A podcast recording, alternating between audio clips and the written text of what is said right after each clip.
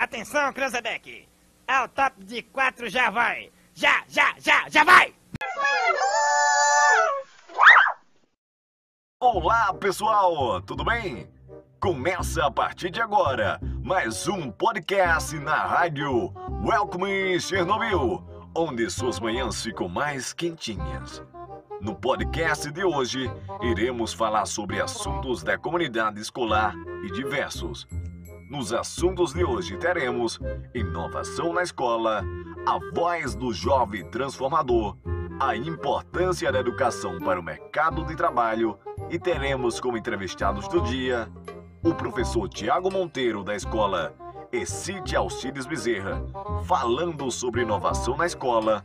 Teremos também o professor Diogo Soares da escola Abdias Aires de Queiroz, falando sobre a importância do jovem transformador e a ilustre participação do professor Leônidas Maribondo da escola Excite Alcides Bezerra, falando sobre a importância da educação para o mercado de trabalho versão brasileira, que não é Herbert Richard, e sim Maria Luísa Thalita, terceiro ano. E o primeiro entrevistado de hoje vai ser o professor Tiago da Excite Alcides Bezerra. Bom, Tiago, me explica aí o que seria inovação na escola. Inovação, sempre peguei pensando nisso, né, há já alguns dias. É, ontem, ontem, ontem eu já pensei sobre isso, né? Porque há todo um debate de que tem que se inovar, as práticas de ensino, de, de mudar as formas de inovação, né? E, e, de como trabalhar os conteúdos, de que a nova geração aprende de maneira diferente. Só que, na verdade, os professores estão sempre sendo preparados da velha maneira. Há esse debate, há essa, essa, essa preocupação, mas os professores continuam sendo sempre preparados da velha maneira. Tá entendendo? Então, aí quando chega no chão da escola, no, no dia a dia, no ambiente do dia a dia, é, é, é, é exigido, né? É toda essa inovação que o professor tem que dar conta de, dessas inovações, das mudanças do dia a dia. Mas, na verdade, não há um preparo. Não houve o preparo para isso. Tá entendendo? E assim, eu digo por quase todas as licenciaturas que preparem os professores. Entendeu? E fica a cargo meio que individual de cada um procurar as suas estratégias né, ali para tentar é, desenvolver alguma forma de, de, de, de, inovar a forma como ensinar. Né? Todo mundo diz que tem que inovar. Agora, o como, né, o como, o caminho, orientação, não veio. Né? Então, sim, é fato. Né? A nova geração tem meios e tem tecnologias e estruturas diferentes para se aprender.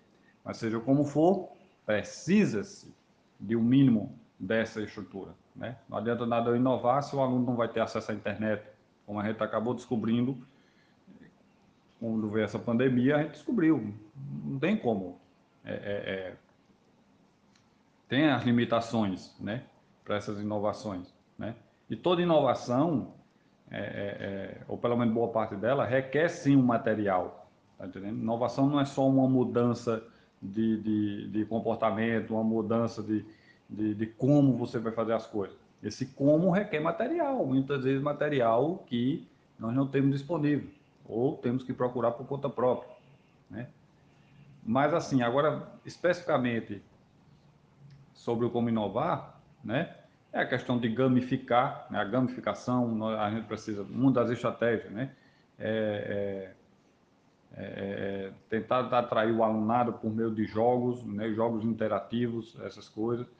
que mais? Alguma estratégia que tire, que traga o, o, o, o conteúdo para o dia a dia, para o cotidiano do, do aluno, como é que aquele conteúdo chega né, na prática para o aluno, né? Obrigado pelas palavras, Tiago. Continuando com a programação, vou passar a voz para o professor Diogo, da Escola Abdias Aires de Queiroz. Fala aí, Diogo, qual a importância do jovem transformador? Bom dia a todos, é, me chamo Diogo, sou professor de Geografia. Bom, falar sobre o jovem que tem a voz ativa dentro da escola é bastante importante, porque através desse poder, né, poder de fala, o jovem ele pode desco descobrir várias é, várias coisas, né? Como por exemplo o poder dele realizar algo, né? Que possa interferir dentro da comunidade, né? E também dentro do espaço da escola. Então o jovem percebendo esse poder, né? É, percebendo, eu não falo nem poder, né? Mas uma alternativa dele se tornar protagonista dentro da escola. Então o jovem do século 21, é, se ele perceber, né? É, esse, essa voz ativa, né?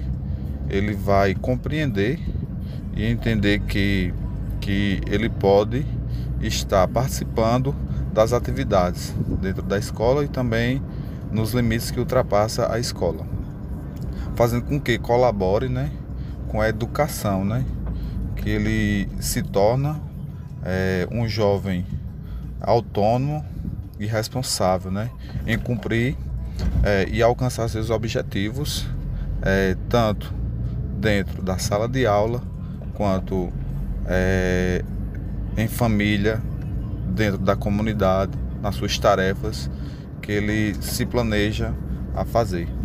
Então, ser um jovem com fala ativa é importante, porque ele se torna é, dono de si. E não só dono de si, né? Ele percebendo que ele tem tudo planejado, ele vai poder ajudar o próximo, né? Quando o jovem é organizado, ele vai saber ser ativo e poder ajudar os colegas dentro da sala de aula.